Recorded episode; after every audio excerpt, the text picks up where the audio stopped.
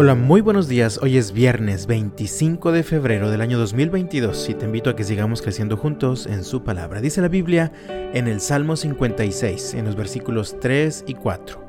Pero cuando tenga miedo, en ti pondré mi confianza. Alabo a Dios por lo que ha prometido. En Dios confío. ¿Por qué habría de tener miedo? ¿Qué pueden hacerme unos simples mortales? Los últimos días está en boca de todos el conflicto armado entre Rusia y Ucrania, y una reacción natural cuando nos enteramos de cosas como estas que literalmente ponen en riesgo al mundo entero es el temor. Además, tenemos otras razones más locales. Por ejemplo, se nos ha advertido que nos estamos quedando sin agua en el estado de Nuevo León. Hemos tenido también días muy violentos últimamente en los que algunos recuerdan aquellos años entre el 2010 y el 2012 que literalmente nuestra ciudad se llenó de pánico por el terror que produjeron diferentes grupos de delincuencia organizada. Además de lo anterior, estoy casi seguro que enfrentas alguna crisis más personal o familiar.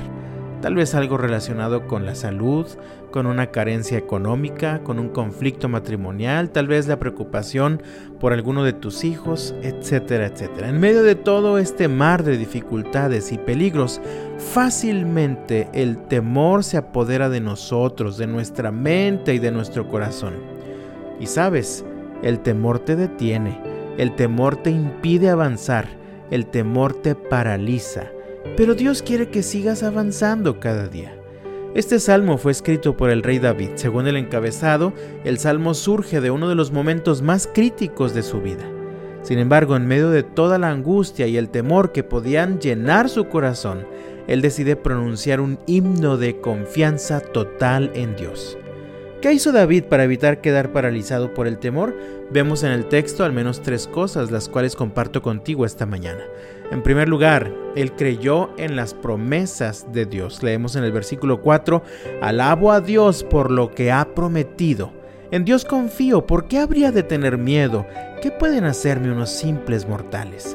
Mi amado, en tiempos de angustia, las promesas de Dios son un ancla firme y fuerte. El rey David lo sabía, así que en lugar de dejarse tumbar por el temor, él alaba a Dios por todo lo que le ha prometido y confía en la fidelidad del Señor. Mi amado, te invito a reflexionar en lo siguiente. ¿Qué promesas de Dios te sostienen o te pueden sostener el día de hoy? En segundo lugar, él confió en el consuelo de Dios.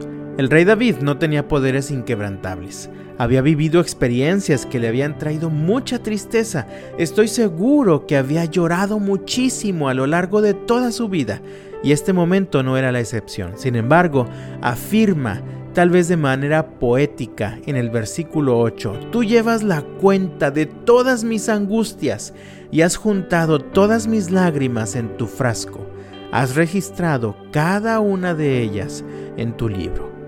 Uno de mis versículos favoritos del Nuevo Testamento es Apocalipsis capítulo 21 versículo 4 que dice, Él le secará toda lágrima de los ojos y no habrá más muerte, ni tristeza, ni llanto, ni dolor. Todas esas cosas ya no existirán más.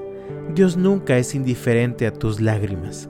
Él siempre está ahí para consolarte, pero además Él las recuerda una por una ¿Y qué razón tan poderosa tenemos de vivir con esperanza al recordar que cuando vayamos a vivir para siempre con Él, Él mismo nos consolará por cada lágrima derramada durante nuestra vida? ¿Cómo anhelo estar en los brazos de mi Salvador? En tercer lugar, Él confió en la compañía de Dios.